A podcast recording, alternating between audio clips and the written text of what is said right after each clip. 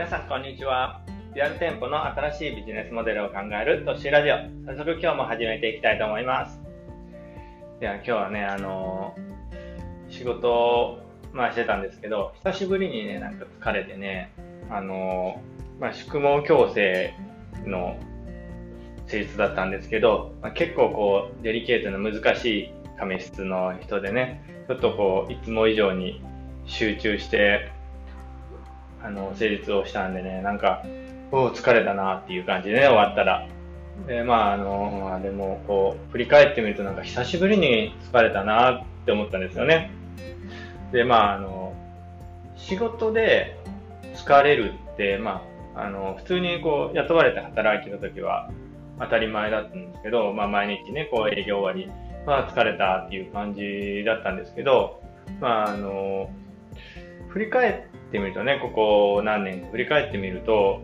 ここ仕事で疲れるってないんですよね、最近。で、まあ、なんでだろうかっていうことをこう考えたときに、まあ、やっぱりこう、まあ、お客さん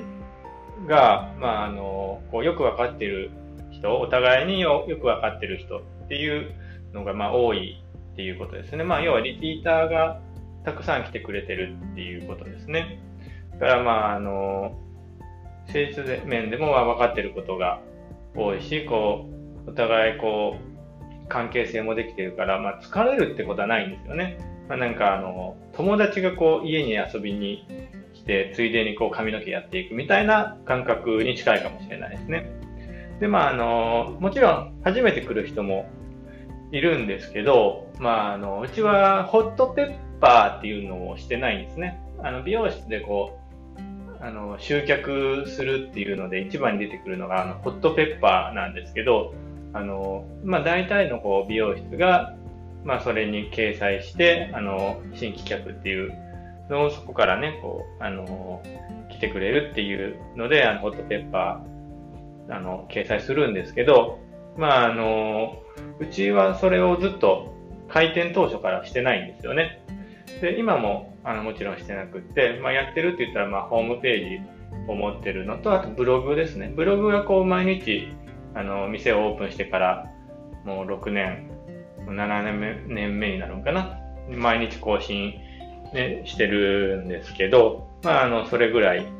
で、まあ、それを見て、だから来てくれる人っていうのが、まあ、ほとんどなんです。まあ、あと紹介とかもありますけど、だからこう、お客さんが事前にブログとかを読んで、こう、前情報を入れた状態で来てくれるっていうところがあるんですね。だからブログとかに、まこういうお店でこういう考え方でやっててっていうのを、ま常にこう、あの、情報を発信してるんで、まあそういうこうお店の考え方とかやり方に共感して、まあそれを分かった上で来てくれるから、結構こう、あの、打ち解けやすいっていう方が結構多いんですね。まあ中にはね、こう、こういうがかりで来てっていう人もいますけど、まあ、そういう人はまた結構例外っていうか、あの、あの珍しい方ですね。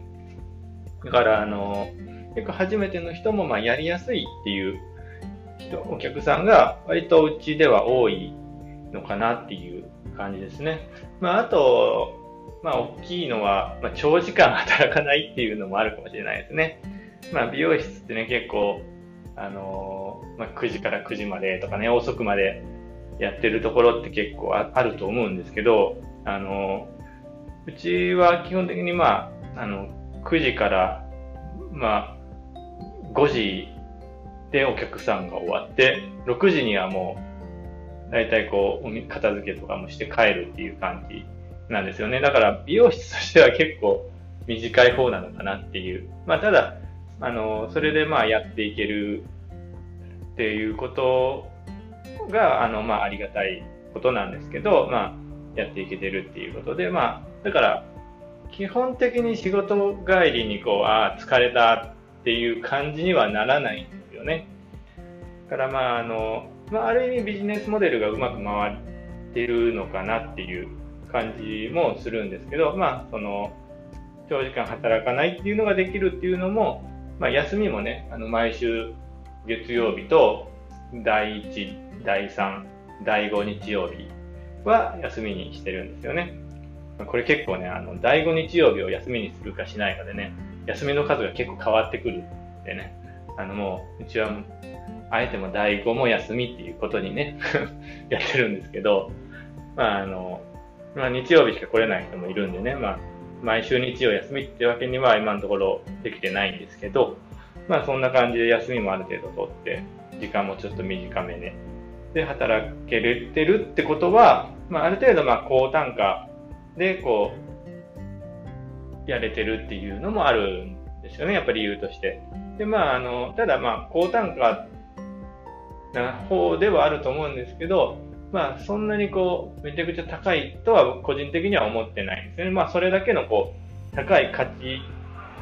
っていうのを提供してるつもりではあるんで、まあ、そんなにまあ法外な、無駄に高いとか、そういうのではないかなっていうのはあるんですよね。で、あの、まあ、こういうビジネスモデルとかがうまく回ってくると、基本的にはこう仕事で疲れるってなくなっていくんじゃないかなって思うんですね。だこう、まあ、楽しく仕事をしてるっていう感じですよね。だからまあ雇われてるとどうしてもこう楽しく仕事してる人もまあもちろんいるとは思うんですけど、まあ、作業みたいな感覚で仕事をしちゃってると思うんですね。あの実際僕自身もこう働いてる時雇われてね働いてる時っていうのは結構作業感っていうのはあのあのなかったのかって言われたらまあ、否定はできないですよね。まあ、あの、いろん、いろんなお客さんのこうカットだけしてとか、まあ、カラーアシスタントの頃だったらね、あのカラーだけ塗ってとか、アイロンだけしてとかっていうのがあったんで、もう、まあ、流れ作業の一環みたいな感じになっちゃうんで、それはまあ疲れますよね。で、まあ、あの、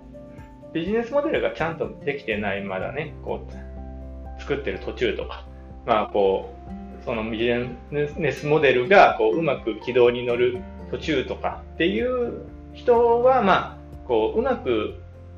いかないっていうので、精神的にこう疲れたりとかっていうのは、まあ、もちろんあるとは思うんですけどね。こう、店を始めた最初とか、何かをし始めた最初に、こう、最初からうまくいくことってね、なかなかないんで、まあ、それがこう、なんでうまくいかないんだろうっていう、こう、ネガティブな感じになったりとかっていうのは、まあ、仕方ないところだと思うんで、まあ、ただそれをどう乗り越えてね、どう改善していって、うまく軌道に乗せれるかっていうところが大事になってくるんですけど、まあその最初うまくいくまではちょっと疲れたり、精神的にね、こう疲れたり、こういろんなところをこう、あの、お願いしに行ったりしてね、体力的に疲れたりとか。まあ、うちはね、体力的に疲れるって、まあ、お店自体もそんな広くないし、ないっていうのもまああったりするんかもしれないですね。まあそのビジネスモデルがこうまだ軌道に乗ってない場合はこう、ね、好きなことをやってても疲れるっていうのはまあ出てくるかもしれないけど、まあ、こうビジネスモデルがまあいい感じでねこう循環しだすと、まあ、今日のまとめみたいな話になるんですけど、まあ、よくいい感じで循環しだすと、まあ、仕事で疲れるっていうことはほとんどなくなって、まあ、楽しく稼げるようになるんじゃないかなっていうことですよね。まあ、ただし、まあ、その、いい感じでビジネスモデルが回ってて楽しく稼げるようになったからって言って、そのまま、今のままこう改善をしないってわけではないんですよね。ただ、それをしてしまうともう衰退していく一歩になっちゃうんで、まあ、どっかでやっぱりまた疲れる働き方になってくると思うんですね。だから、こう、常に、まあそういううまくいってる時にビジネスモデルを新しくこうしていく、考えていくっていうのが、まあ、大事なのかなっていうところが、もう、絶対的にあると思うんで、まあ、あの、引き続きね、あの、こう、新しいビジネスモデルを、こう、いい感じに持って回せるように、まあ、勉強したり、あの、何かこう、ね、あの、行動をしたりとかしていきたいと思います。まあ、皆さんもこう、あの、ちょっとこういうラジオとかでね、あの、勉強していただけて、ちょっとこうビジネスモデルを新しくするね、手伝いとか きっかけになってくれれば僕も嬉しいなと思いますんで、まあ、またあの、よかったら引き続き聞いていただけたらありがたいです。じゃあ今日はね、この辺で終わろうかなと思います。またチャンネル登録とかフォローとかね、まあ、質問でメッセージとかしていただけるとあの嬉しいんでまたよろしくお願いします。それじゃあね、バイバーイ。